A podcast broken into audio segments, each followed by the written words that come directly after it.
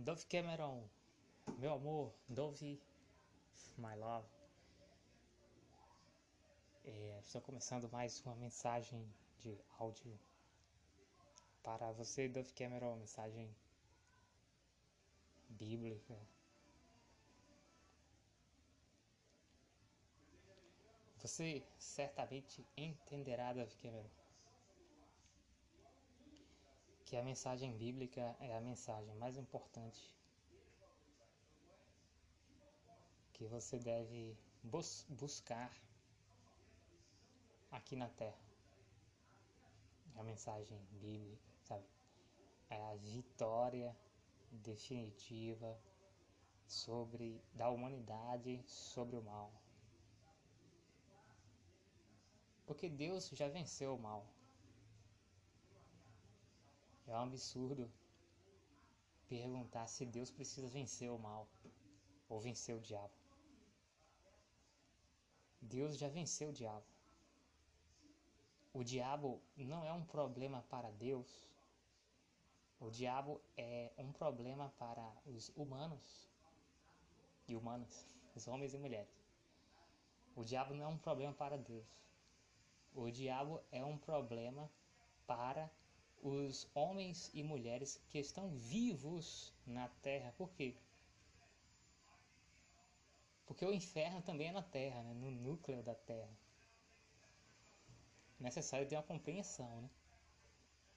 O inferno fica no centro da terra, mas o inferno está em uma outra dimensão, ou seja, não é possível cavar um buraco na terra, na superfície da terra, e achar que chegando no núcleo da Terra, essa pessoa vai alcançar o inferno.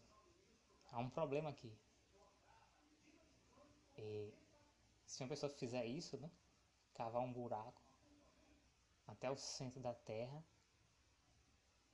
e no centro da Terra só vai encontrar o que é, é, é lava de fogo né, e metal metal em, é, derretido em chamas de fogo, sabe? É isso que tem no núcleo da Terra. Né? Um intenso calor, fogo, né? que é lugar quente, metal derretido em forma líquida. Né? O, o núcleo da Terra ele, ele é líquido. O núcleo da Terra é metal líquido e se o metal está líquido, significa que o calor é intenso. Né? O metal, ferro, por exemplo, né? quando o ferro se torna líquido, ele fica vermelho igual fogo. Né? Quando o ferro está líquido, né? você já viu um ferro numa fornalha, né? o ferro numa fornalha ele fica vermelho igual fogo. E o núcleo da Terra é assim, certamente ele é de uma cor avermelhada, porque metal líquido quer dizer que é um metal pegando fogo. Né? Certamente é uma coisa assim, como a lava, exatamente. E a coisa mais parecida com o núcleo da Terra é as, a, a la, as lavas, larvas, as larvas de um vulcão, as larvas de um vulcão, aquela, aquela coisa desce um líquido vermelho, né? um líquido da cor do fogo. Como é que existe um líquido da cor do fogo? Eu acho que isso se trata de. Eu não sei exatamente o que é, né? Uma lava. Mas deve ser uma mistura de metal e pedra derretido. Derretida, pedra derretida, metal derretido e fica tudo vermelho, porque é uma temperatura tão alta que só pode ser quente, sabe? E um metal quente, ele ou uma pedra quente, ela é vermelha, né? Então o vulcão lava assim, é, não é tão fácil, né? Ver um vulcão em erupção, é uma coisa assim excepcional. Não é tão fácil não é tão comum ver um vulcão em erupção. Né? Não sei se existe na Terra um vulcão que está sempre em atividade, em, em constante erupção. Eu acho que a maior parte dos vulcões, eu não tenho certeza. Mas eu acho que a maior parte dos vulcões estão adormecidos. Né? De vez em quando acontece uma erupção. É, mas em relação ao inferno, o inferno é uma outra dimensão. Inferno ele é irreversível. Por quê? Porque é, Deus ressuscitar um morto do inferno é uma exceção. Porque vai existir a ressurreição dos mortos que estão nos céus. Né? Isso aí é fato. Todo mundo que morreu e foi salvo, ele vai ressuscitar dos mortos e vai fazer parte do reino milenar. Então a ressurreição dos mortos que acreditam que, acredita, que, que acreditam em Deus é um fato, vai acontecer. A ressurreição dos mortos que acreditam em Deus, ou seja, esses mortos que vão para o céu, né? eles vão ressuscitar aqui na terra. Isso é chamado de o reino milenar. E não, é, o reino milenar não é só para judeus. É um absurdo pensar isso. A questão é, no reino milenar, todo mundo que acredita em Deus, seja egípcio, é, americano, ou americano, brasileiro, brasileira, uma egípcia, sabe, uma nigeriana, um nigeriano, alguém da Austrália, um australiano, uma australiana. E todo mundo que ressuscitar e que foi para o céu e ressuscitar vai ser considerado como o povo de Israel, sabe? Como judeu ou israelita, todo o povo, não importa se ele é se é uma mulher africana, um homem africano, ou uma mulher japonesa, ou um homem japonês, todo aquele que for para o céu, porque acredita em Deus, e acredita em Deus, quem acredita em Deus vai buscar o Messias, né? vai achar Jesus, que é o Messias, natural. Uma coisa natural. Quem acredita em Deus vai achar o Messias, Jesus Cristo, e vai para o céu. Né? A porta para o céu é Jesus Cristo, o Messias. Ele é a porta para o céu. Sem ele, ninguém entra no céu. Jesus Cristo chama a si mesmo de a porta estreita. O que significa isso, Dove Cameron? Jesus disse que a porta que leva à salvação é a porta estreita e a porta que conduz ao inferno é a porta larga. E então é necessário entender o seguinte: o inferno é uma outra dimensão. Ninguém pode simplesmente cavar um buraco e achar que vai chegar no inferno. Embora o inferno esteja no centro da terra, ele é uma outra dimensão. O que é uma outra dimensão? Uma outra dimensão é um outro plano de existência. Uma outra dimensão do Cameron. É como se fosse um outro planeta dentro do planeta Terra. Isso que é uma, uma, uma outra dimensão. Então o inferno não é simplesmente um buraco na Terra. Não. É, uma, um outro plano de existência. Ele está no núcleo da Terra mas em uma outra dimensão. Então é como se fosse um outro planeta ou um continente perdido, certo? Está num outro, uma outra dimensão. Quer dizer que o inferno está num outro plano existencial. Mas esse plano existencial ele é terrível. Porque ele é tão terrível que a Bíblia não fala que as pessoas que estão lá estão vivas. Quando a Bíblia fala de inferno, a Bíblia não, a Bíblia não fala de vida eterna, mas a Bíblia fala de morte eterna.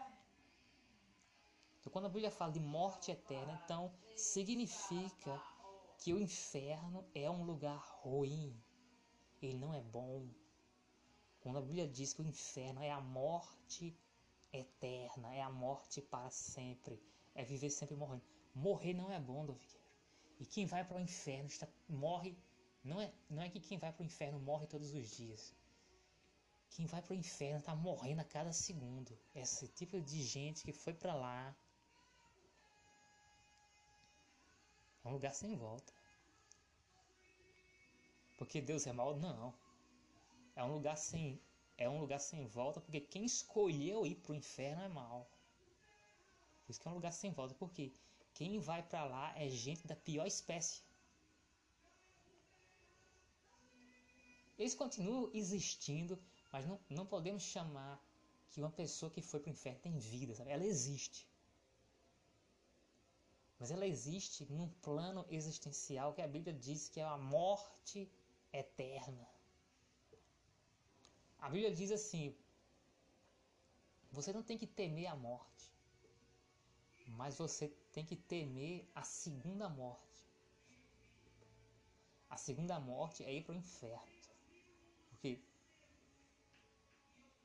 é, é, a morte simples né, seria assim: alguém que acredita em Deus e se converteu a Jesus, porque é necessário. Né? Quem, quem acredita em Deus vai chegar em Jesus.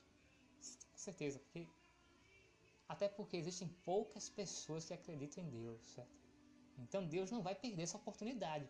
Quem acredita em Deus vai chegar em Jesus de alguma forma, nem que seja na forma de uma lenda. A pessoa vai ouvir uma lenda e ela nem sabe. É a, as crônicas de Nárnia. Uma pessoa vai ouvir uma lenda, ela nem sabe. Essa lenda fala de Jesus. Nem que seja através de uma lenda. Seja essa lenda contada por um livro, ou por um filme de Hollywood, ou um filme de qualquer país, ou um videogame.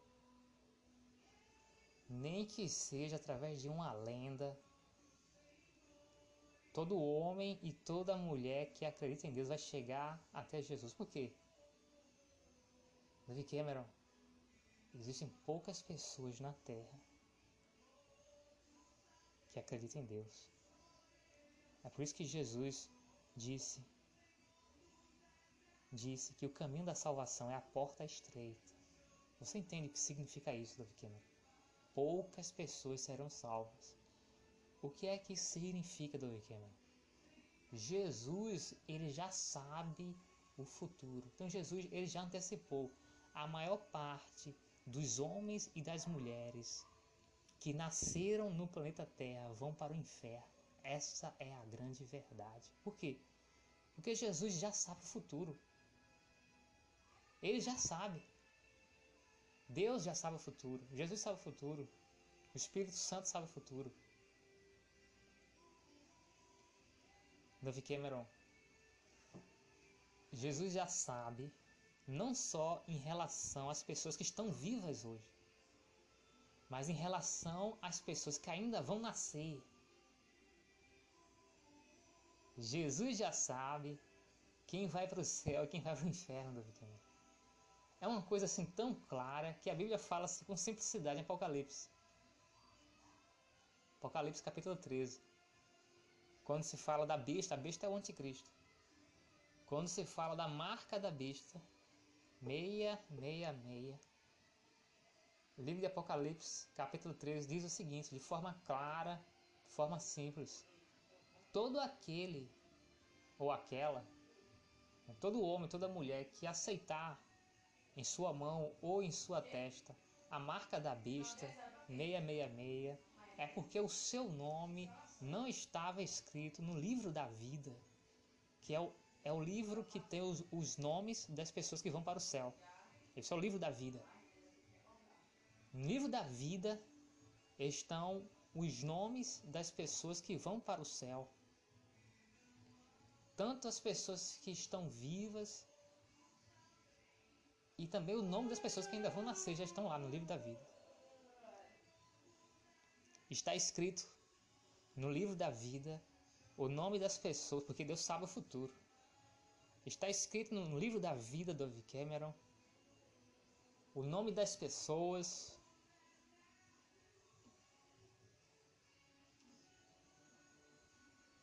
Está escrito no livro da vida o nome das pessoas que vão ser salvas, inclusive o nome das pessoas que ainda não nasceram, estão lá.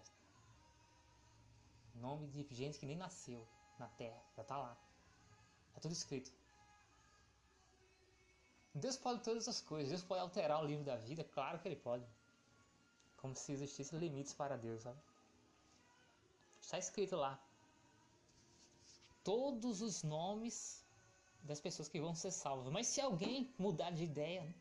alguém que estava com seu nome escrito para ir para o inferno, claro que tem tempo. Sempre há tempo para fazer um milagre. sempre há um espaço para escrever um novo nome.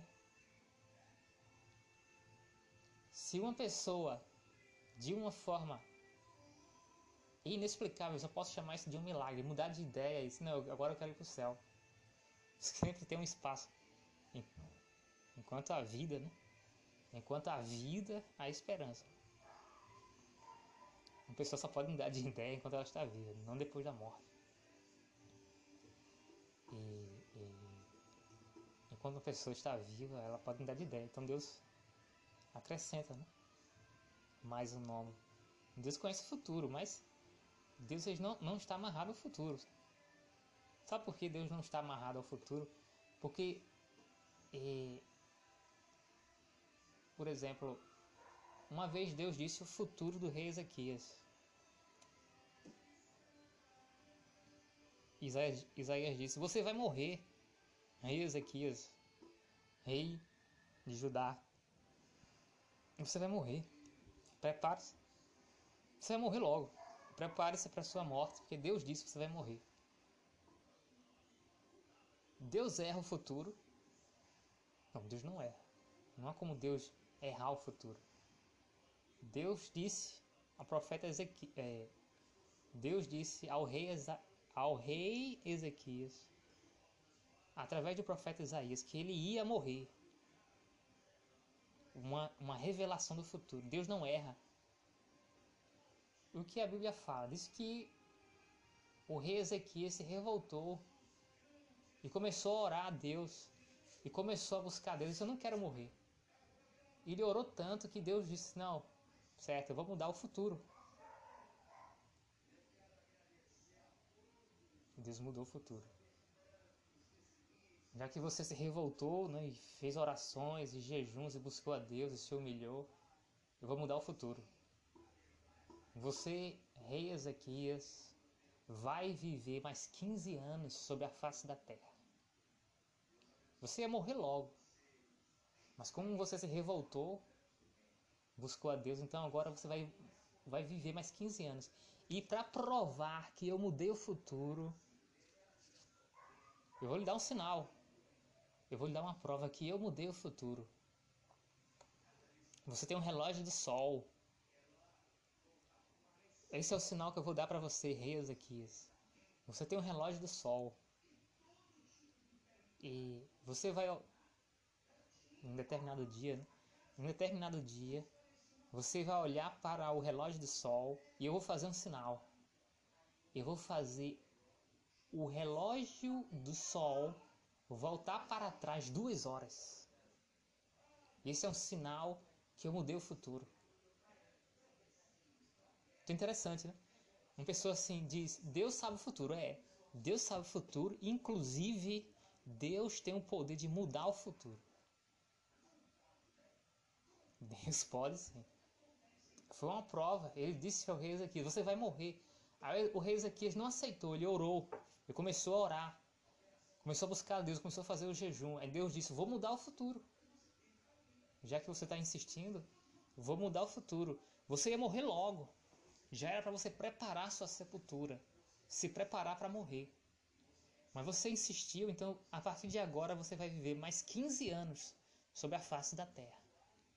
Deus mudou o futuro, claro. Como prova disso, Deus teve que dar um sinal para o rei Ezequias. Eu vou lhe dar um sinal. O relógio, você tem, você tem um relógio do sol. Olhe para esse relógio do sol, você vai ver. Eu vou fazer o relógio voltar duas horas. Ou seja, nessa Nesse tempo aí do rei Ezequias, o mundo inteiro voltou duas horas para o passado. E esse foi o sinal que Deus muda. Deus muda o futuro e Deus tem capacidade de mudar o passado. Você entendeu? A capacidade que Deus tem. Que Deus tem capacidade de mudar o futuro e o passado. Porque se a Terra volta dois, duas horas. Se a Terra volta duas horas para o passado, o que significa isso? Significa que Deus reverteu tudo que tinha sido feito em duas. É, eu não sei o que aconteceu, sabe? Não sei o que aconteceu com aquelas duas horas. Sei que. Eu sei exatamente o que aconteceu. A Terra voltou voltou no tempo. Duas horas para o passado. Não foi só o rei Ezequias que voltou para o passado, foi o planeta Terra, né? O planeta Terra inteiro, com todos os seus habitantes, voltou duas horas para o passado, na época do rei Ezequias. Isso é uma coisa que pode ser calculada. Na época do rei Ezequias. Certamente se tem uma época, quando foi que o profeta Isaías falou com o rei Ezequias. Certamente, até pela um acontecimento excepcional, como a Terra, o planeta Terra voltar duas horas para o passado.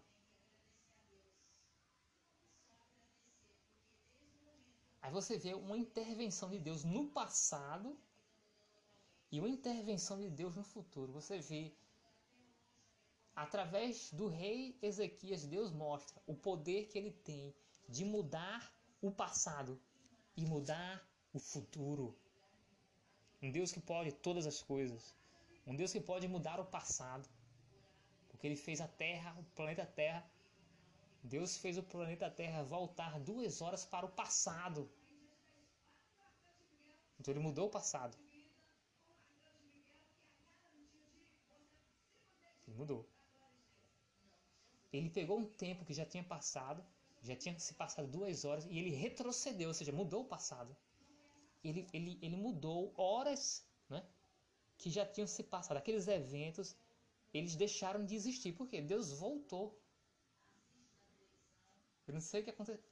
Eu não sei o que aconteceu com, com a cabeça das pessoas, sabe? Eu não sei se elas continuaram se lembrando daquelas duas horas que deixaram de existir ou se, se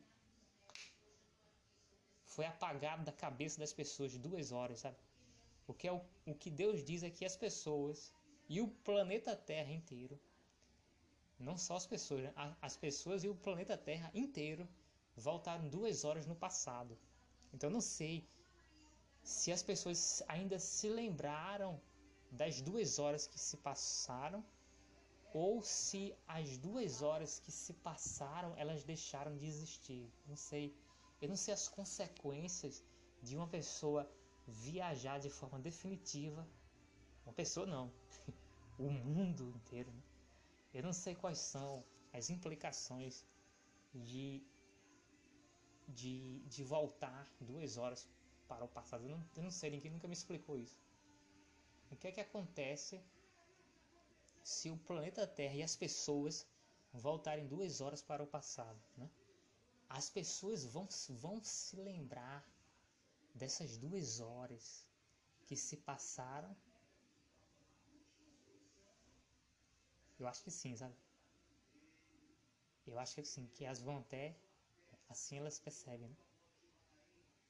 Elas percebem que elas fizeram alguma coisa, né?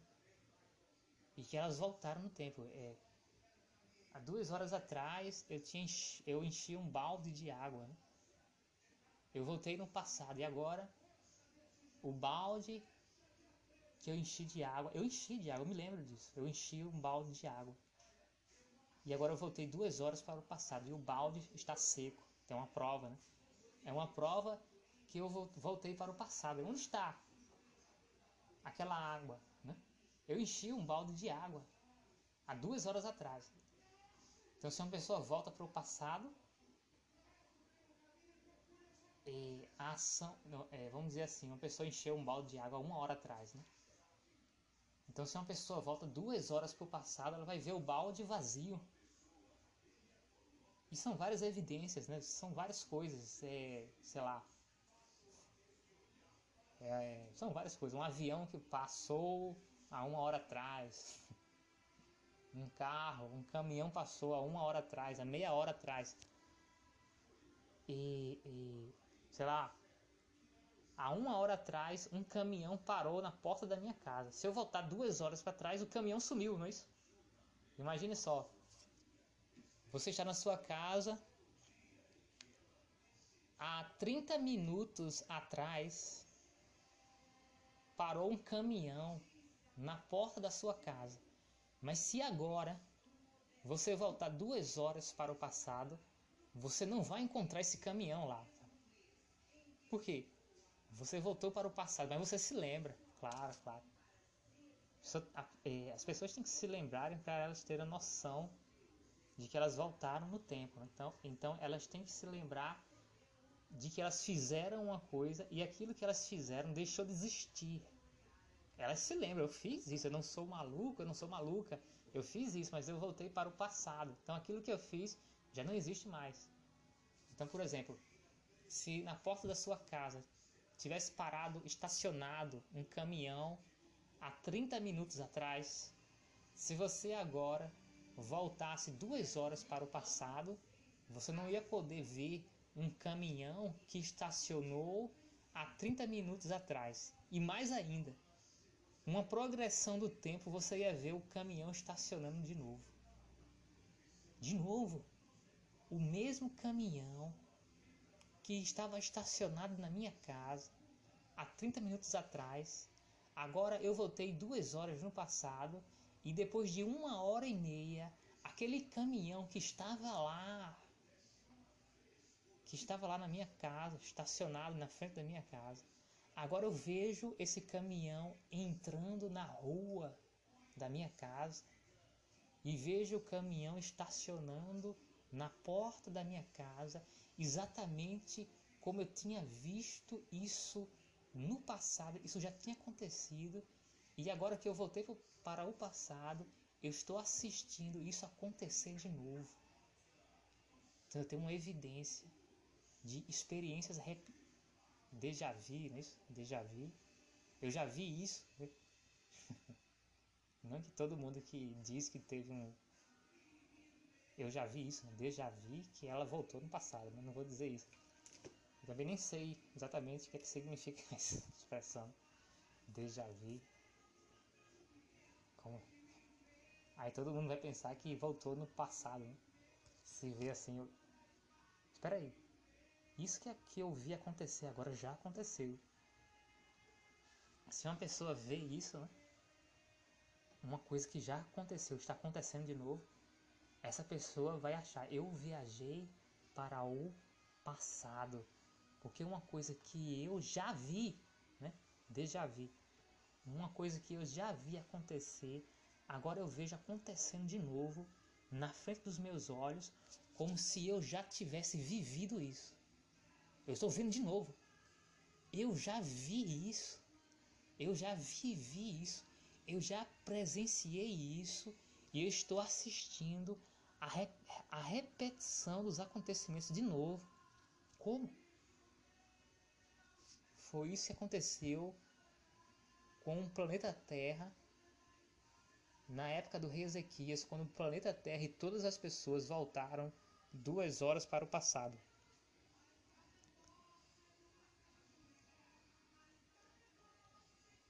Não foi, Dove Cameron, apenas um retorno geográfico do planeta Terra, uma deslocação geográfica do planeta Terra de um espaço que ele tinha percorrido há duas horas atrás. Não foi apenas uma questão de uma deslocação geográfica.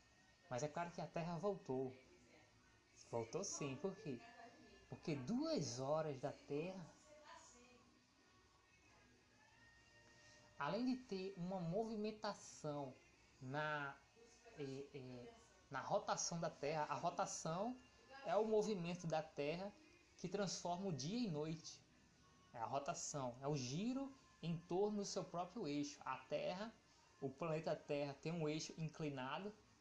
A inclinação do eixo do planeta Terra, que é a, a prolongação do Polo Norte, aponta para uma estrela chamada estrela polar. a prolongação do polo norte da Terra até os céus, o polo norte ele aponta direto para uma estrela chamada a estrela polar. Então a Terra ela gira em torno de si mesma, ela faz uma rotação. Aí você tem a mudança do dia para a noite. Então, e, e, a mudança de voltar duas horas no passado não implica apenas uma mudança na rotação da Terra. A rotação da Terra que muda é, a, a, é, o, o dia para a noite, a rotação da Terra, é um dos movimentos que a Terra faz em torno de si mesma. Existe um outro movimento que a Terra faz em torno do Sol, e esse movimento que a Terra faz em torno do Sol é chamado movimento de translação. A Terra, duas horas, duas horas, quando se passam duas horas aqui no, no planeta Terra, a Terra percorre uma grande, uma enorme quantidade de quilômetros em torno do Sol. Isso se chama a órbita, a órbita do planeta Terra em torno do céu. As implicações dessa órbita é, é você pode sentir a, a, as implicações do. Você sente o movimento rotacional, a rotação da Terra com a mudança do dia e da noite. Mas você sente o movimento da Terra é, em, é, ao redor do Sol, em órbita. Né? O movimento da Terra em torno do Sol, você sente, Dove Cameron, uma mudança das estações do ano. Sabe? Essas estações chamadas é, é primavera, verão outono e inverno. Por que eu comecei com primavera? Porque o ano, o ano sempre deveria começar na primavera. Então nós temos uma data errada na primavera de que, de que é, é, é porque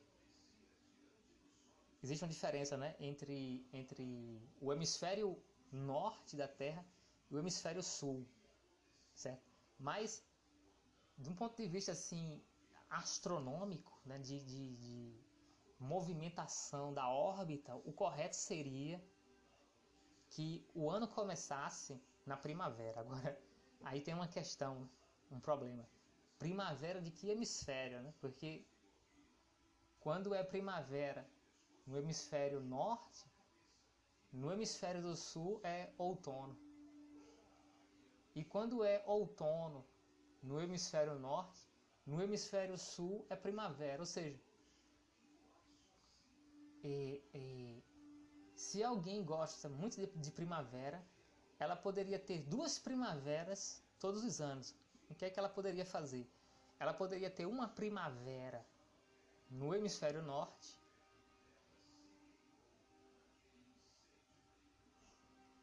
e o que ela poderia fazer. Quando fosse primavera, quando fosse outono no hemisfério norte, essa pessoa poderia viajar para o hemisfério sul, para um país do hemisfério sul.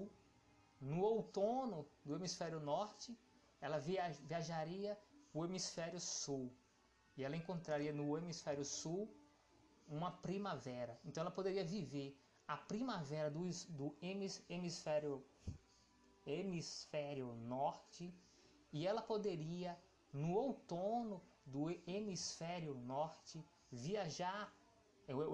O hemisfério, sul é a parte do planeta Terra que está abaixo do, da linha do Equador, né? por exemplo, o Brasil, grande parte da América do Sul. América do Norte, aí você tem Estados Unidos, a Europa, Rússia, China, Japão, tem um monte de países, né? Na América do, América do Norte, né? no hemisfério norte. Um cara que existe também, muitos países na América, na América não, no hemisfério do sul. Então uma pessoa poderia viver duas primaveras. Ela poderia viver a primavera do hemisfério norte. E quando fosse o outono do hemisfério norte, uma pessoa poderia viajar para o hemisfério sul e ela ia viver duas primaveras. Né? Ela ia fugir do outono do hemisfério norte para a primavera do hemisfério sul. Então, todos os anos, uma pessoa poderia viver duas primaveras. Basta é, a pessoa ter uma noção dos hemisférios, é uma noção conhecimento astronômico, basta um conhecimento básico de astronomia. Né? São conhecimento de astronomia. Mas e, e quando se passam duas horas, duas horas significam um espaço que a, o planeta Terra percorre em torno do Sol. Duas horas, Jove Cameron, representam um, uma grande deslocação do planeta Terra em torno do Sol. É porque essa deslocação da translação é, do planeta Terra para nós é quase imperceptível. Nós percebemos mais o movimento de rotação, onde existe a mudança do dia para a noite, a noite para o dia, e, e a luz do sol para a noite, a luz das estrelas e a, a lua, né? À noite. Isso, esse movimento da, da noite para o dia, o ser humano consegue sim, consegue visualizar, né? Um movimento de rotação. Mas o, o movimento de translação, que é a deslocação do planeta Terra em torno do Sol, o ser humano não consegue perceber isso. O ser humano só tem uma prova desse movimento de translação em torno do Sol pelas quatro estações do ano e em relação ao hemisfério norte, o hemisfério sul, o ser humano ele consegue ter uma compreensão que o eixo da Terra é inclinado, porque não, não era nem necessário falar que o eixo da Terra é inclinado, mas porque a Terra é uma esfera, né? uma bola, então existe isso. É, é, por quê, né? É um conhecimento astronômico, porque as estações do ano são invertidas em relação ao hemisfério norte e o hemisfério sul. O que é isso? Que inversão é essa das estações do ano? Essa compreensão eu já esqueci exatamente como explicar a inversão das estações do ano no hemisfério sul e no hemisfério norte. Esse conhecimento eu esqueci exatamente como explicar é, é, é, estações do ano invertidas. Mas é um conhecimento astronômico. Isso tem a ver com o fato da Terra ser uma esfera, a Terra é uma bola, né, um globo girando. E, e, e o hemisfério norte, o hemisfério sul. É uma coisa complexa, né? A Terra é redonda, é uma bola é uma esfera, né? Mais do que redonda, a Terra é uma esfera, porque ela não é plana, ela é, ela é uma esfera, né? Tridimensional. Nós estamos na superfície do planeta Terra. Eu esqueci exatamente a compreensão desse fenômeno, da inversão das estações do ano em relação ao Polo Norte e ao Polo Sul. Eu não, não me sei como explicar isso, eu esqueci. Esse conhecimento sumiu da minha cabeça. Esqueci. Mas, como eu disse, a viagem para o passado do planeta Terra provocaria uma deslocação do planeta Terra no seu movimento em torno do Sol, ele voltaria. O, planeta Terra voltaria em, em, no movimento da sua órbita em torno do Sol. Para você provar que o planeta Terra voltou duas horas para o passado, então você teria uma prova de uma volta para trás, que seria algo totalmente inexplicável um planeta voltar para trás. Como é que um planeta vai voltar para trás? Foi uma força gravitacional que perturbou o movimento orbital de um planeta e fez é, é, a órbita de um planeta que ela é conhecida, né? A, a órbita de um planeta em torno de uma estrela geralmente é um movimento simples que é fácil, não vou dizer que é facilmente, né? mas existe uma fórmula já conhecida de como calcular o movimento de um planeta em torno de uma estrela, uma órbita. Todo planeta gira em torno de uma estrela. Essa é a ideia de planeta. Planeta significa vagabundos, né? é, porque comparado às estrelas, né? na astronomia antiga, as estrelas sempre ficavam paradas no mesmo lugar. Mas quando os astrônomos antigos do passado olhavam para os planetas como, como Vênus e, e Marte, Mer, Mercúrio, Vênus e, e, e eu acho que apenas eu acho que eu não sei se Saturno, Júpiter e Saturno eram visíveis. O planeta Júpiter era visível. Saturno também era visível, já desde os tempos antigos. Por que planeta é vagabundo? Porque os astrônomos eles sabiam calcular assim em determinada hora qual será a posição das estrelas. Né? Por que horas? Porque porque é, por causa do movimento de rotação da Terra, nós temos a sensação, assim como nós temos uma sensação do nascer do Sol e do pôr do Sol, por causa do movimento de rotação do planeta Terra, quando olhamos para uma estrela, nós temos a mesma sensação de que uma estrela nasce, assim como o Sol, e depois ela se põe.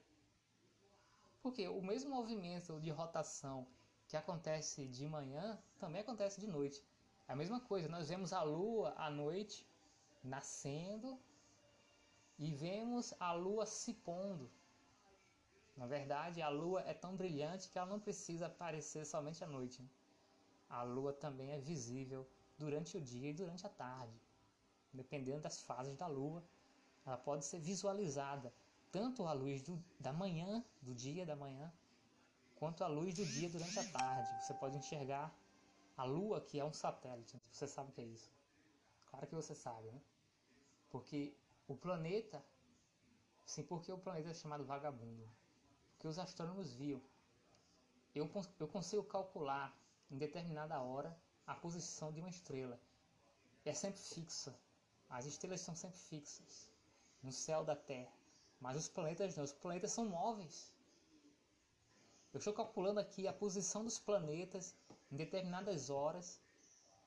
Porque você tem que calcular a posição de um planeta né, no céu em uma determinada hora, por causa do movimento de rotação da Terra. Quando os astrônomos iam calcular a posição dos planetas, viam que eles se movimentavam. Aí eles diziam, diferentemente das estrelas, os planetas, diferentes das estrelas, diferente das estrelas, os planetas são móveis. Isso prova que os planetas eles estão em, em órbita, em movimento em torno do Sol e o planeta Terra, o planeta Terra é um planeta, então o planeta se move em torno do Sol. A Lua é um satélite. A Lua, ela, todo satélite, ele tem esse nome satélite, porque ele se movimenta em torno de um planeta. O planeta se movimenta em torno do Sol e um satélite ou uma Lua se movimenta de, no, ao redor em órbita em relação a um planeta. A Lua fica circulando em torno da Terra, assim como a Terra circula em torno do Sol. Compreensões de astronomia básica, né? movimentação do planeta, movimentação do satélite, sistema solar, órbita dos planetas. Os planetas são móveis, as estrelas aparentemente são fixas, né? mas existem outras, outras deslocações também no universo. Né? Aparentemente, o universo está em expansão, os astrônomos têm calculado que as estrelas estão se distanciando uma das outras. Existe um movimento galáctico, galáctico, galáctico não. Existe um movimento espacial que tudo parece estar se afastando, sabe? Todas as estrelas parece que elas estão se afastando umas das outras as galáxias estão se afastando uma das outras. É claro que existe, por causa da força gravitacional de uma galáxia, existe o movimento das, das estrelas em órbita em relação ao núcleo de uma galáxia, que é geralmente um buraco negro. Buraco negro, que é Ele destrói estrelas, ele destrói planetas, é uma força assustadora que causa violentas explosões, um buraco negro, tudo que cai em uma determinada aproximação de um buraco negro é primeiro esmagado, destruído, sabe? E depois engolido, ninguém sabe para onde isso vai, sabe? Isso aí, ninguém sabe exatamente o que acontece dentro de um buraco negro. Tem várias. Destrói tudo. Né? Quem cai num buraco negro é totalmente esmagado, não há nenhuma chance de sobrevivência de nada. Seria um lugar escuro porque nem a luz sobrevive. A luz, quando ela vai tentar passar pelo buraco negro, a luz ela tem uma massa. Ela tem matéria, ela tem massa. A luz tem massa. A luz ela não aguenta passar pela força gravitacional de um buraco negro, que ela é muito forte. Então, quando a luz vai passar próximo de um buraco negro, a luz tem é, é, é, é puxada para dentro do, do buraco negro. Então a luz não consegue percorrer o seu caminho por causa do buraco negro. O buraco negro engole até raios de luz. Até um raio de luz, se ele passar perto de um buraco negro, ele é engolido pelo buraco negro. Por quê? Porque a luz ela tem massa. A luz ela tem matéria. Tudo que tem massa está sujeito a uma força gravitacional, principalmente uma força gravitacional violenta, como é a força gravitacional de um buraco negro, que geralmente está no centro das galáxias e as estrelas se movimentam em órbita nos, em relação ao centro da galáxia, que uma galáxia tem um centro gravitacional violentíssimo, geralmente é um buraco negro, é tão forte que faz as, as estrelas entrarem em órbita em relação ao centro da galáxia, que geralmente é um buraco negro. Assim, assim como a Terra gira em torno do Sol, o Sol gira em torno do centro da Via Láctea, que certamente deve ter um buraco negro. No centro da Via Láctea tem um buraco negro. Então o Sol ele gira em órbita junto com as outras estrelas da Via Láctea, né? O que parece que nós estamos numa galáxia chamada Via Láctea, não tenho certeza, mas parece que é isso. O Sol faz parte de uma galáxia, né? O Sol faz parte de uma galáxia que tem toda galáxia é um, é um coletivo para estrelas, é uma coleção de estrelas, é uma galáxia. Então o Sol não está sozinho, né? Não, o Sol não vive isolado. O Sol faz parte de uma galáxia e nessa galáxia, Via Láctea, né? existem muitas estrelas. Uma dessas estrelas é o Sol. E todas essas estrelas estão em órbita elas estão girando em torno do centro da Via Láctea, que eu não tenho certeza, mas eu acho que deve ter um buraco negro. É bem comum você encontrar um buraco negro no centro de uma galáxia. Mas eu não acho que toda galáxia tenha um buraco negro. Né? Mas eh, ela pode até não ter um buraco negro, mas ela deve ter uma força gravitacional que faz as estrelas. Por que, que as estrelas giram? Né? Elas estão girando em torno de quê? Geralmente é uma força gravitacional que prende, né? Eu não sei, eu não sei explicar isso. Esqueci sobre é, é, galáxia. Eu não sei se eu estou falando certo. Que a galáxia, que o Sol está em órbita em relação a. Pode ser que essa informação seja equivocada se eu me lembrar, né? Que exatamente significa uma galáxia, se existe se existe, um, se existe uma movimentação das estrelas em torno do núcleo de uma galáxia, eu esqueci. Não tenho certeza. Mas eu sei que pelo menos todas as estrelas estão se distanciando uma das outras, o que prova um movimento de expansão do universo. Tudo está se afastando. tudo está ficando mais longe, cada dia ficando mais longe. É como se o universo estivesse ficando inchado ou enchendo como um balão. E tudo vai ficando cada vez mais longe. É, é o movimento de expansão do universo. Ele está se expandindo em direção aqui. Se ele se expande, algumas pessoas dizem que parece que ele era. Mas é isso, são apenas teoria. Algumas pessoas pensam assim: ah, se o universo se expande, então parece que era tudo junto. Aí eles querem questionar Deus, né? Os astrônomos querem questionar Deus, dizer que o universo foi criado pela explosão de um ovo cósmico. Isso é um absurdo. Porque você quer dizer que uma explosão, ela só cria bagunça. Porque explosão é uma bagunça. E, e os planetas, as estrelas, eles têm uma ordem muito, muito detalhada, muito perfeita, que provam a existência de Deus. Quando você olha os planetas, não, você não pode dizer que você não pode dizer que o planeta Terra foi criado por uma explosão, uma explosão irracional. Não. Quando você olha para o planeta Terra, a complexidade do planeta Terra, quando você vê que existem várias leis que explicam o comportamento do planeta Terra. São leis de estações, são leis de mudança do dia para a noite, são, são várias leis que explicam todos os fenômenos, é, é, é, a atmosfera da Terra. A atmosfera da Terra, por que nós temos um céu azul? Isso está diretamente relacionado é, a, ao Sol, está a atmosfera da Terra está relacionada à distância da Terra com o Sol. Por exemplo, nós temos um, um, um planeta irmão do planeta Terra. Qual é? Vênus. O, o, planeta Vênus ele tem dimensões semelhantes. Ele é parecido. O planeta Vênus ele, ele parece um planeta Terra, mas tem um problema no planeta Vênus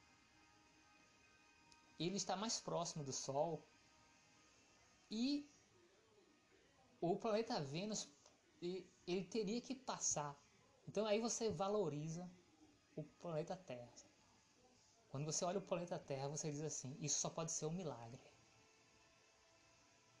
O planeta Terra só pode ser um milagre. Vou dizer a você o que é um milagre do Viking. Encontrar água em estado líquido.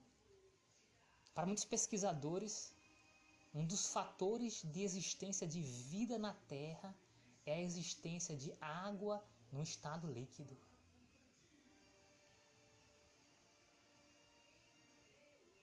É muito difícil, Dave Cameron, achar em algum lugar água em estado líquido. Parece que. Parece não. Eu sei, eu sei do que eu estou falando. Só existe água em estado líquido no planeta Terra. Ninguém nunca viu nada parecido em lugar nenhum. Os astrônomos têm descoberto outros sistemas solares, outros, outras estrelas com planetas circulando em relação a essas estrelas. Mas qual o problema? Nenhum planeta se parece com o planeta Terra. Eles só encontram planetas gigantes, que são geralmente planetas gasosos, o ser humano não pode viver num planeta gasoso como Júpiter. Júpiter é um gigante. Júpiter é um monstro. Alguns astrônomos dizem que Júpiter é um, uma estrela que, que não deu certo. Um sol que não deu certo, sabe? Júpiter é um planeta monstro, um planeta gasoso. A estrela é gasosa. Então, quando você vê um planeta grande, é uma estrela que não deu certo. Ele não teve força gravitacional suficiente para se transformar numa estrela, então se, tor se tornou em um planeta gasoso. Mas por ser gasoso, ele já tem o que? Uma semelhança com uma estrela, né? porque uma estrela é uma bola de gás. É isso que é uma estrela. A estrela é uma bola gasosa. O Sol, o que é o Sol? O Sol é uma estrela de. É uma bola de gás fervendo, sabe? É isso que é o Sol. Por isso que quando você olha para o Sol, vê aquelas chamas, né? porque é gás, é fogo. isso que é o, o sol é uma bola de gás pegando fogo. Por isso que quando a pessoa olha, ninguém deve olhar para o sol, né? Quem olhar para o sol vai ficar cego. Se uma mulher olhar para o sol, ela vai ficar cega. Se um homem olhar para o sol, ele vai ficar cego. Ninguém deve olhar para o sol. Existem telescópios especiais feitos para que o homem possa observar o sol. E existem fotos do sol, que é um negócio cheio de gás. E mais do que isso, existe um vento solar. Existe? Existe um vento solar. O sol, ele sopra uma espécie de vento solar. Então, algumas pessoas criam a teoria de uma viagem no espaço usando velas igual como os navegadores que começaram a explorar os oceanos, né? usaram velas para pegar o vento e cruzar os mares. Então existem algumas teorias de, de viagens no espaço usando vento solar, né? de fazer uma nave que tem uma vela que consegue capturar o vento solar, então a nave ia se movimentar com a força do vento solar, uma nave que depende de velas.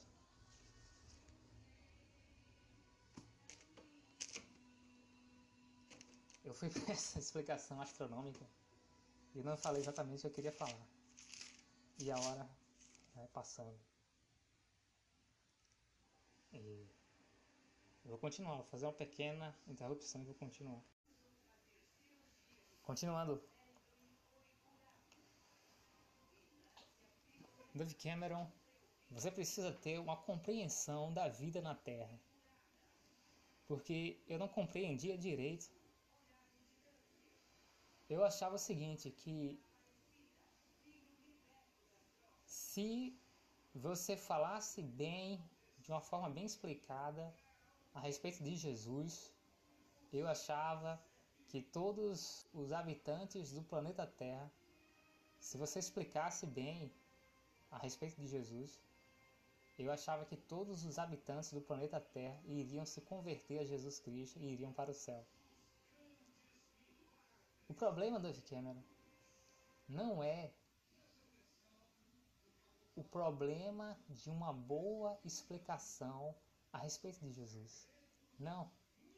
Trata-se de um problema pessoal. É um problema pessoal. Por isso que Jesus revela o futuro. E Jesus revelando o futuro diz o seguinte: a maior parte, a maioria dos homens e mulheres que nascerem aqui na terra vão para o inferno. Essa é a triste realidade desse mundo. Por quê? A maior parte dos homens e, e as mulheres que nascerem na terra vão para o inferno. E é irreversível. Claro que é irreversível. Por quê? Porque o milagre da ressurreição de um morto que foi para o inferno é uma exceção. Jesus ressuscitou alguns mortos. Jesus ressuscitou um homem. Jesus ressuscitou a menina. Jesus ressuscitou alguns mortos. Mas Jesus não ressuscitou todos os mortos. Porque Jesus não foi em todos os cemitérios e ressuscitou todas as pessoas mortas e deu uma segunda chance para todo mundo que já tinha conhecido o inferno. Isso não aconteceu. Jesus ressuscitou dos mortos algumas pessoas. A única forma de reverter a ida para o inferno seria o milagre da ressurreição dos mortos, de ressuscitar um morto. Né? Porque quando, quando uma pessoa fala a ressurreição dos mortos, no plural, já é o reino milenar, né? Mas a ressurreição de um morto, ou a ressurreição de uma morta, uma pessoa só, isoladamente, seria a única forma de reverter a ida para o inferno. Mas você não seja inocente, Dove Cameron. Você compreende a complexidade das leis de Deus, que jamais Deus permitiria que todo o inferno fosse esvaziado. Que todos os mortos que estão no inferno ressuscitassem vivos aqui na terra. Não. Agora, admite-se a exceção que algumas pessoas que morreram e que foram para o inferno, que Deus possa ressuscitar essas pessoas. Existe essa é uma exceção, mas esse milagre não vai acontecer para todas as pessoas que forem para o inferno. A maior parte das pessoas que foram para o inferno é uma viagem, é uma viagem irreversível, é uma viagem para uma outra, uma outra dimensão irreversível.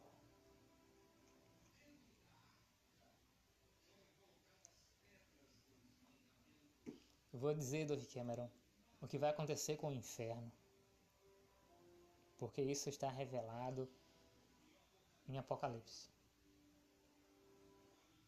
Depois do reino milenar, depois da guerra do Armagedon, a Bíblia diz que, que o inferno será expulso, arrancado da terra e será jogado no lago de fogo. O que é o lago de fogo? Eu não sei. Parece que é um planeta, né? o lago de fogo. O inferno vai ser tirado da Terra. planeta. Pode, pode até ser um planeta, mas certamente é, essas pessoas.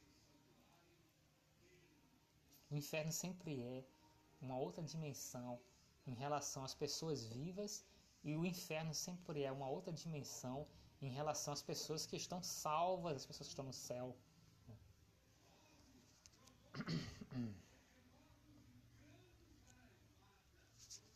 Deus, Dove Cameron, não é um Deus de mortos, mas Deus é um Deus de vivos.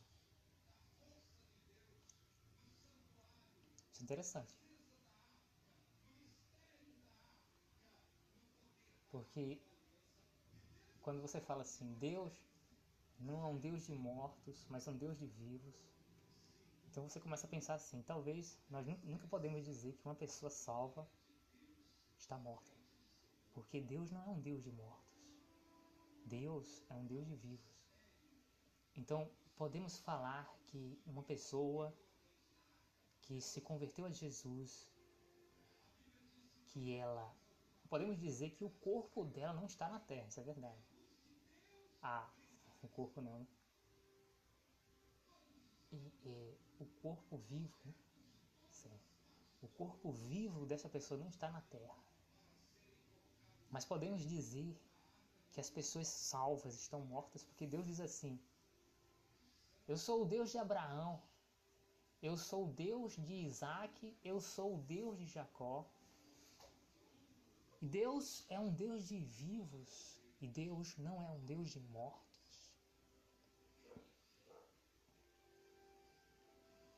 Então posso dizer que Abraão está morto, que Isaac está morto, que Jacó está morto. Interessante, né? Porque Deus não é um Deus de mortos. Deus é um Deus de vivos. Então parece que em relação às pessoas que vão para o céu, nós não podemos dizer que elas estão mortas. Quem é estão Quais são as pessoas que estão mortas? São as pessoas que estão no inferno. As pessoas que estão no inferno, elas estão no inferno de forma definitiva, elas estão mortas. Elas estão mortas, mas elas continuam existindo. Mas essa existência miserável e sofrida que essas pessoas têm no inferno não é chamada de vida. É chamada de morte eterna. Elas estão mortas. Elas existem, mas elas estão mortas num sofrimento desgraçado e num sofrimento irreversível. A única a única exceção seria o milagre de ressuscitar um homem morto, o milagre de ressuscitar uma mulher morta. E olha que esse milagre existe, mas não é para todo mundo, claro que não. É uma exceção. Deus não vai permitir que uma pessoa esvazie um cemitério. Isso não existe. A ressurreição dos mortos é uma exceção. Jesus ressuscitou a Lázaro, certo? Porque Deus quis ressuscitar Lázaro, mas Lázaro estava salvo, sabe? Ele nem, nem foi para o inferno. Mas Jesus não ressuscitou todos os mortos. A Bíblia fala que Jesus ressuscitou Lázaro e é, ressuscitou uma menina. Menina, uma criança, né? Uma menina. Morreu e Jesus ressuscitou ela. Lázaro estava no céu, no paraíso, e mesmo assim Jesus ressuscitou ele. Né? Jesus não ressuscitou todos os mortos. É, é, parece, parece não, com certeza, o apóstolo Pedro ressuscitou o morto e o apóstolo Paulo ressuscitou um morto.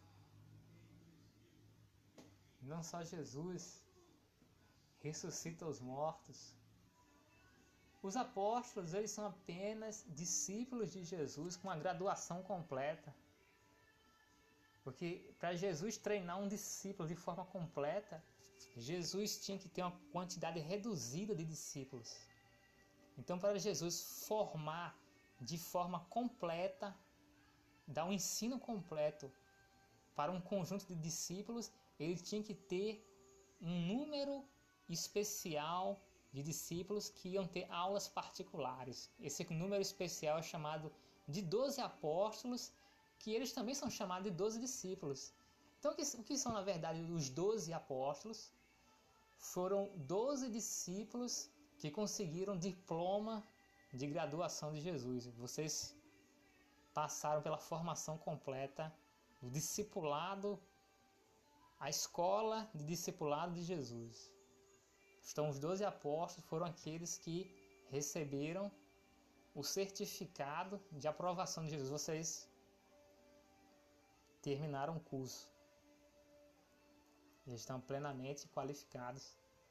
Os onze apóstolos, né, porque o Judas se suicidou os onze apóstolos e Matias foi escolhido depois para completar o número 12. Os onze apóstolos e Matias tinham a formação completa de escola de discipulado de Jesus Cristo. Então, o que é apóstolo? O apóstolo é simplesmente o discípulo completo. É isso? É isso que é apóstolo. Jesus não poderia dar uma formação completa para várias pessoas. Uma formação completa envolveria o que? Diálogo. Diálogo, conversa para esclarecer as dúvidas. Jesus de uma forma presencial. Isso é interessante. Por quê? Porque quem preparou o apóstolo Paulo como apóstolo foi o próprio Jesus mas agora Jesus glorificado, né? porque agora Jesus não tem nenhuma limitação corporal. Quando, quando Jesus andava na terra, no corpo de um homem, quando Jesus andava na terra, no corpo de um homem, que é o corpo dele, claro. Quando Jesus andava na terra, no corpo de um homem, então Jesus estava fisicamente limitado, mas agora Jesus com o corpo glorificado e com a ajuda do Espírito Santo, Jesus pode formar milhões ou bilhões de apóstolos ao mesmo tempo. E não tem essa limitação que ele tinha na época que ele andava na terra. Então o apóstolo Paulo foi formado apóstolo de Jesus pelo próprio Jesus, espiritualmente, pelo Espírito Santo, através de visões, revelações, sonhos, orações. O apóstolo Paulo foi formado apóstolo não pela carne e pelo sangue, mas o apóstolo Paulo, ele foi formado apóstolo pelo próprio Jesus Cristo, que frequentemente o apóstolo Paulo tinha visões de Deus, visão, visões, vi, visões de Jesus, visões do céu, visões de anjos. E o apóstolo Paulo tinha revelações do fim do mundo e revelações sobre o passado e o apóstolo Paulo frequentemente tinha experiências sobrenaturais com Deus, com Jesus, de tal forma que, que Jesus formou o apóstolo Paulo como apóstolo a partir de visões, a partir de revelações, a partir do Espírito Santo. Porque o Espírito Santo é, é Deus dentro de nós. É engraçado que Jesus recebeu o título de Emanuel, Deus conosco. O Espírito Santo é Deus dentro de nós. O Espírito Santo está dentro de mim. E o Espírito Santo está dentro de você, Dove Cameron.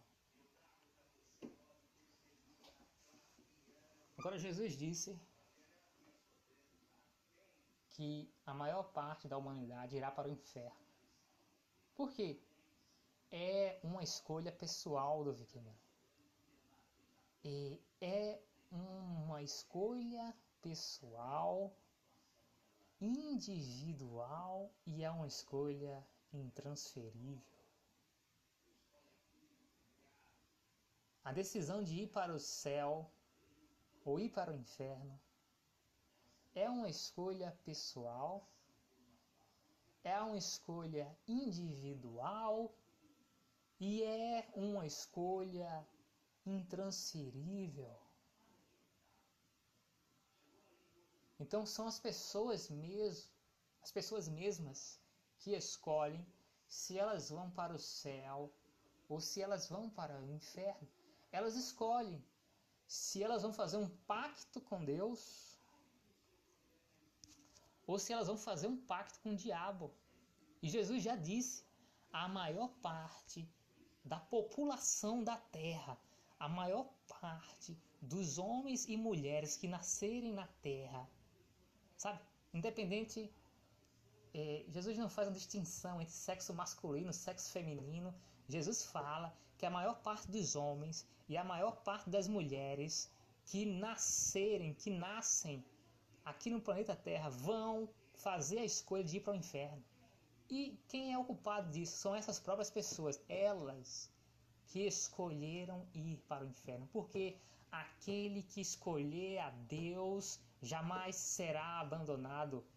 O homem que escolher a Deus jamais será abandonado. A mulher que escolher a Deus jamais será abandonada. O homem que escolher a Deus encontrará Jesus. A mulher que escolher ficar do lado de Deus vai encontrar Jesus e vai encontrar salvação. Agora, Jesus já disse: a maior parte dos homens e das mulheres vão para o inferno. E o problema do Cameron não é como eu pensava, que era o problema de, de ter uma boa explicação sobre, sobre Jesus. Não é isso, Dove Cameron. É um problema pessoal. A explicação de uma pessoa que vai para o inferno é a seguinte: uma pessoa, de forma pessoal, individual, voluntária, intransferível, ela escolhe se revoltar contra Deus. Ela escolhe entrar em uma rebelião contra Deus. Ela escolhe ter ódio de Deus. É uma escolha. Então, todas as pessoas que irão para o inferno são as pessoas que escolheram de forma voluntária, de forma individual, de forma pessoal e intransferível, elas, se, elas escolheram se revoltarem faz, elas escolheram fazer uma rebelião contra Deus. Por motivos pessoais. Porque as pessoas que vão para o céu e para o inferno só podem ser julgadas por motivos pessoais e individuais. São por motivos pessoais e individuais que uma pessoa vai para o inferno. É por causa de um motivo. Tove Cameron. É por causa de um motivo que uma pessoa vai para o inferno: rebelião contra Deus. Um espírito de rebeldia, um espírito de revolta, de rebelião e de ódio contra Deus. Um espírito de revolta, de ódio e rebelião contra o Criador dos céus e da terra. Essa é a única explicação de, de o porquê uma pessoa vai para o inferno.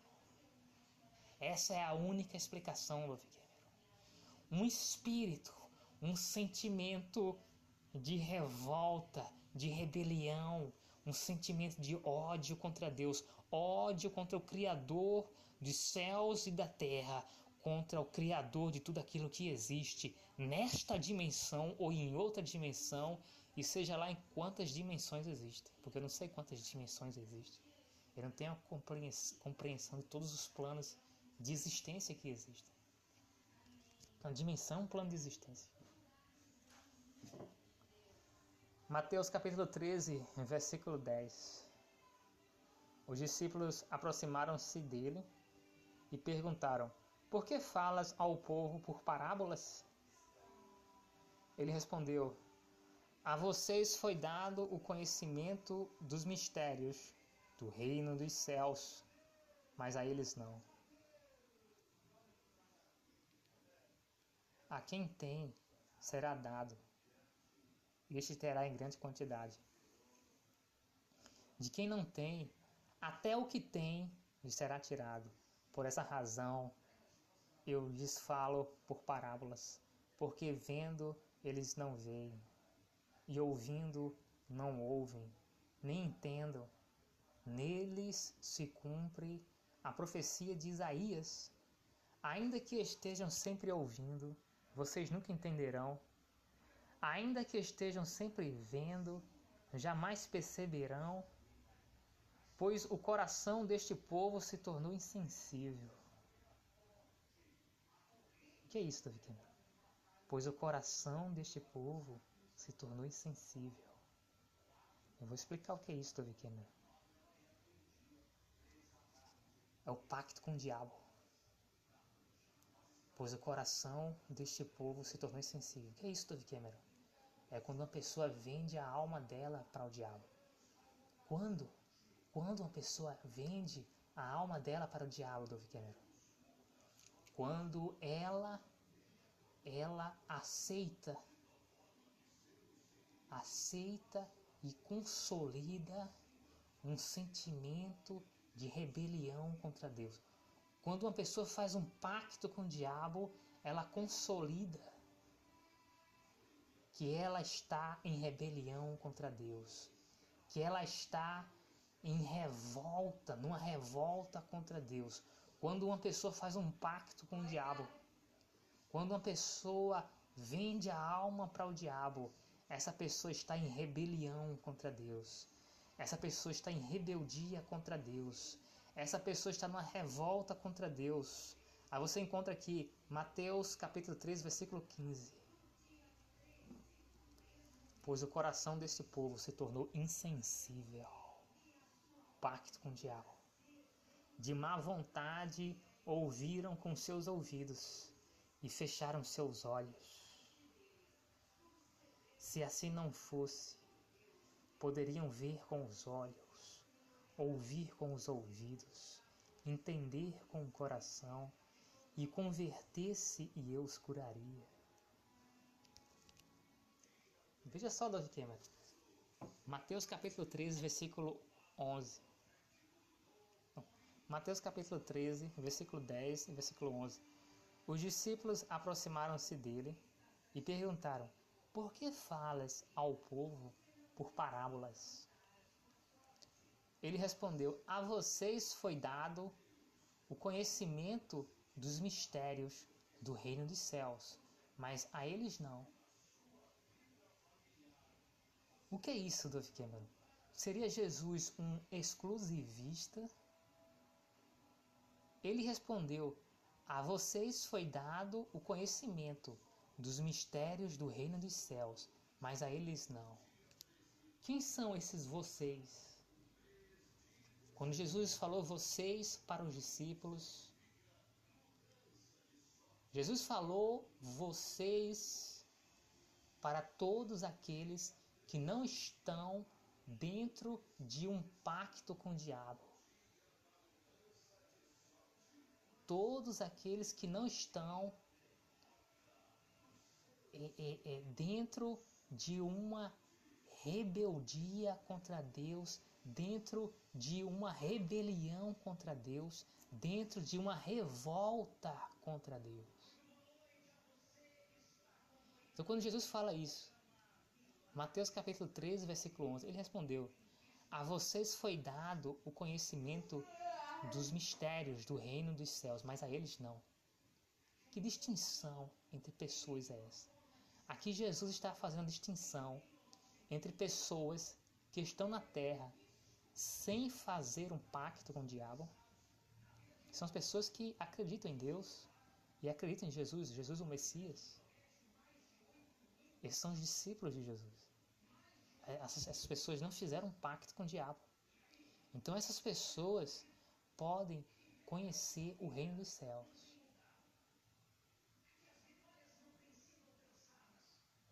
As pessoas que eh, eh, não, não possuem um pacto com o diabo.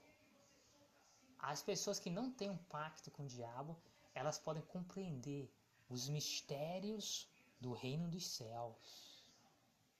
Então os discípulos de Jesus podiam, porque eles não tinham pacto com o diabo. Somente Judas. Depois, depois que é revelado, né? Depois que a Bíblia começa a revelar que Judas tinha um pacto com o diabo, por isso ele se suicida. Porque quem tem um pacto com Deus jamais cometeria suicídio. Judas se suicida para provar que ele tinha um pacto com o diabo.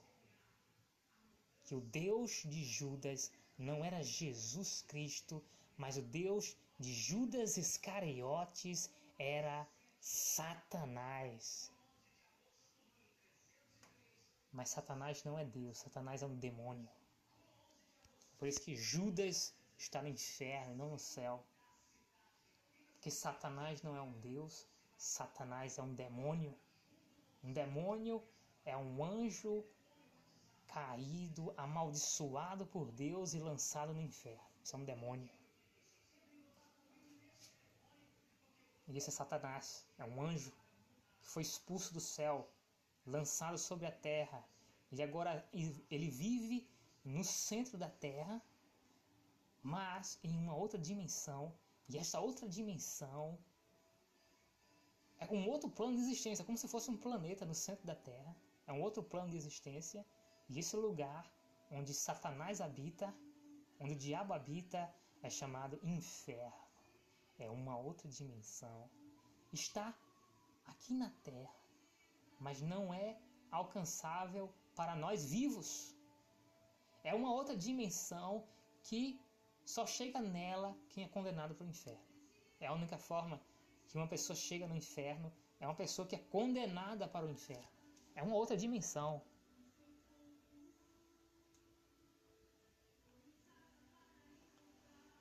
Então, Dave Cameron, você vai entender uma coisa. Jesus não perde tempo.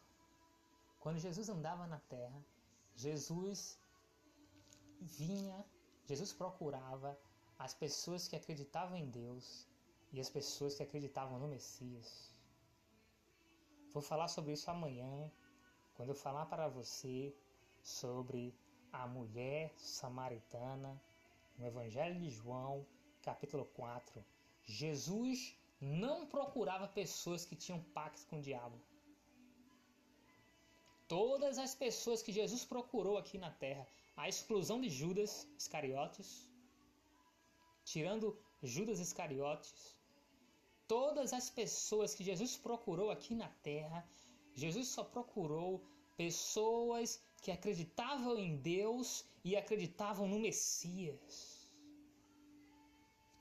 Era esse tipo de pessoas que Jesus procurava, era com esse tipo de pessoas que Jesus Cristo gastava o seu tempo. Jesus não perdia o tempo dele com uma pessoa que tinha um pacto com o diabo, Jesus Cristo não perdia o tempo dele com uma pessoa que vendeu a sua alma para o diabo, porque esta pessoa está numa rebelião contra Deus e a não ser que ela saia dessa rebelião de uma forma voluntária, ela não ouve a palavra de Deus. Jesus diz: eles ouvem com seus ouvidos, mas não ouvem.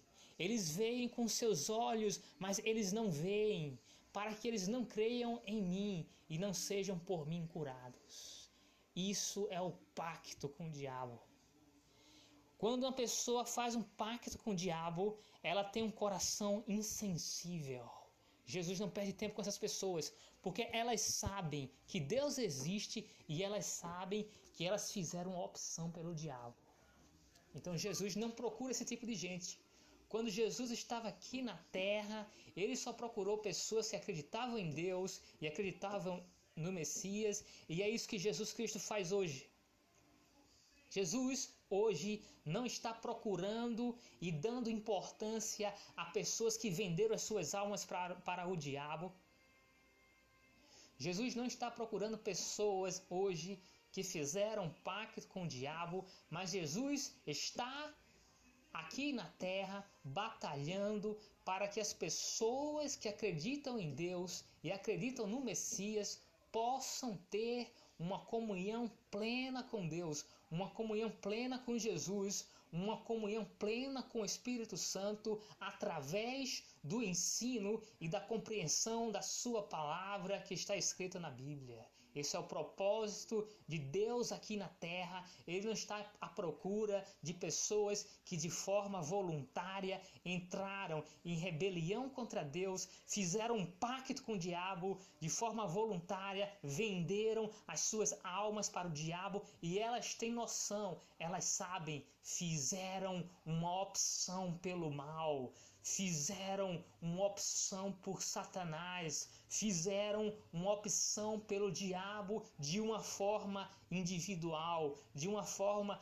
pessoal, de uma forma voluntária e de uma forma intransferível. Deus, Jesus Cristo, o Espírito Santo não, não anda atrás de pessoas que venderam a sua alma para o diabo, mas Deus, Jesus Cristo e o Espírito Santo estão procurando na terra homens e mulheres que acreditem em Deus que querem um compromisso com Deus e acreditam que Jesus Cristo é o Messias que havia de vir, ele já veio, ele morreu por nós e ele ressuscitou.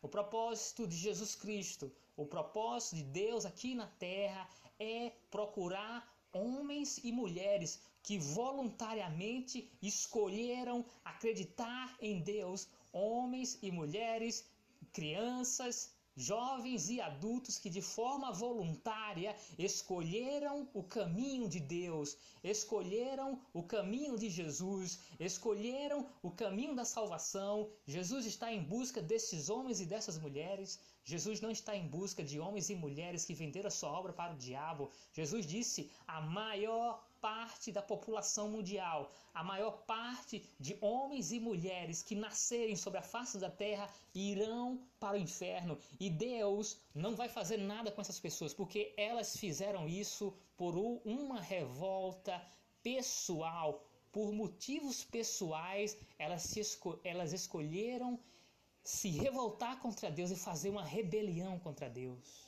Deus não busca essas pessoas. Parece que Jesus é um exclusivista quando diz: A vós é dado conhecer os mistérios do reino dos céus, mas a eles não. Jesus não é um exclusivista. Jesus não perde tempo. Porque não é Deus que precisa das pessoas, mas são as pessoas que precisam de Deus. Deus não está desesperado para levar para o céu qualquer tipo de pessoa. Deus só está interessado, Deus não está interessado em levar para o céu a, mai, a maioria da humanidade. Não, Deus só está interessado em levar para o céu homens e mulheres que verdadeiramente amam a Deus. Apenas isso. Jesus já disse: a maior parte da humanidade irá para o inferno. A maior parte da humanidade vai cair. A maior parte da humanidade vai escolher o caminho de fazer uma rebelião contra Deus, o caminho de Satanás. A maior parte da humanidade, Dr. Cameron, a maior parte dos homens e mulheres que estão vivos na face da terra hoje e a maior parte dos homens e mulheres que ainda vão nascer a maior parte da população mundial, a porta larga, vai fazer a maior parte da população mundial vai escolher o diabo, vai escolher ir para o inferno.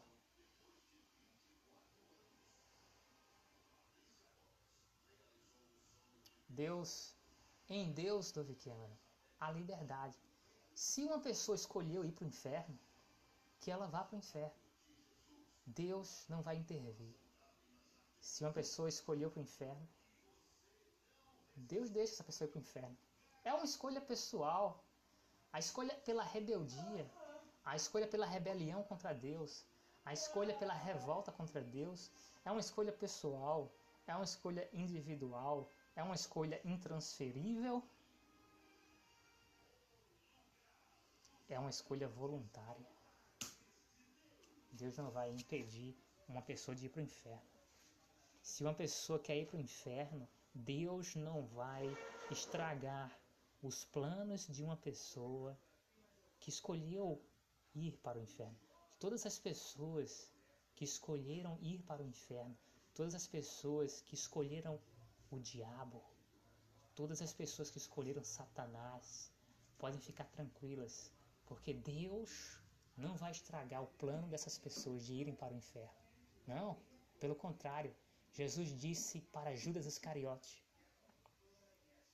Jesus disse para todos os discípulos na última ceia. Jesus disse assim: Aquele que me trair vai ser aquele que eu lhe der o bocado molhado de pão. E ele deu o bocado molhado de pão para Judas Iscariotes. Judas Iscariote pegou o bocado molhado de pão. E Jesus disse para Judas Iscariote: Aquilo que, que tens para fazer, faze-o logo, fazei-o depressa. Jesus não tentou atrapalhar Judas Iscariote, que tinha um pacto com o diabo. Pelo contrário, Jesus disse: conclua. Conclua o seu objetivo, o seu plano de ir para o inferno. Conclua a sua missão, aquilo que tens, tens aquilo que tens para fazer, fazei-o logo. Aquilo que tu tens para fazer, Judas Iscariotes, fazei-o depressa, apresse-se. Jesus não tentou impedir Judas Iscariotes Jesus não fez um discurso para que Judas Iscariotes se arrependesse, porque Jesus não atrapalha aqueles que fizeram um pacto com o diabo, aqueles que venderam a alma para o diabo. Se uma pessoa vendeu a alma para o diabo, Deus não vai atrapalhar essa pessoa de concluir a sua missão, que é ir para o inferno. Essa é a missão de uma pessoa que vende a alma para o diabo é ir para o inferno. Por isso que ela vendeu a alma para o diabo. Ela vendeu a alma para o diabo para ir para o inferno. Deus não vai atrapalhar a missão dessa pessoa.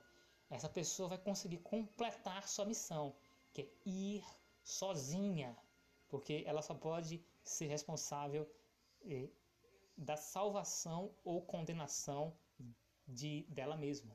Cada pessoa só é responsável por si mesma. Deus não vai impedir.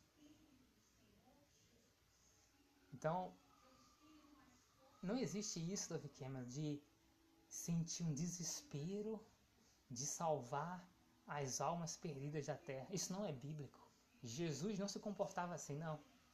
Jesus não tinha um desespero de salvar as almas perdidas da terra. Não, não.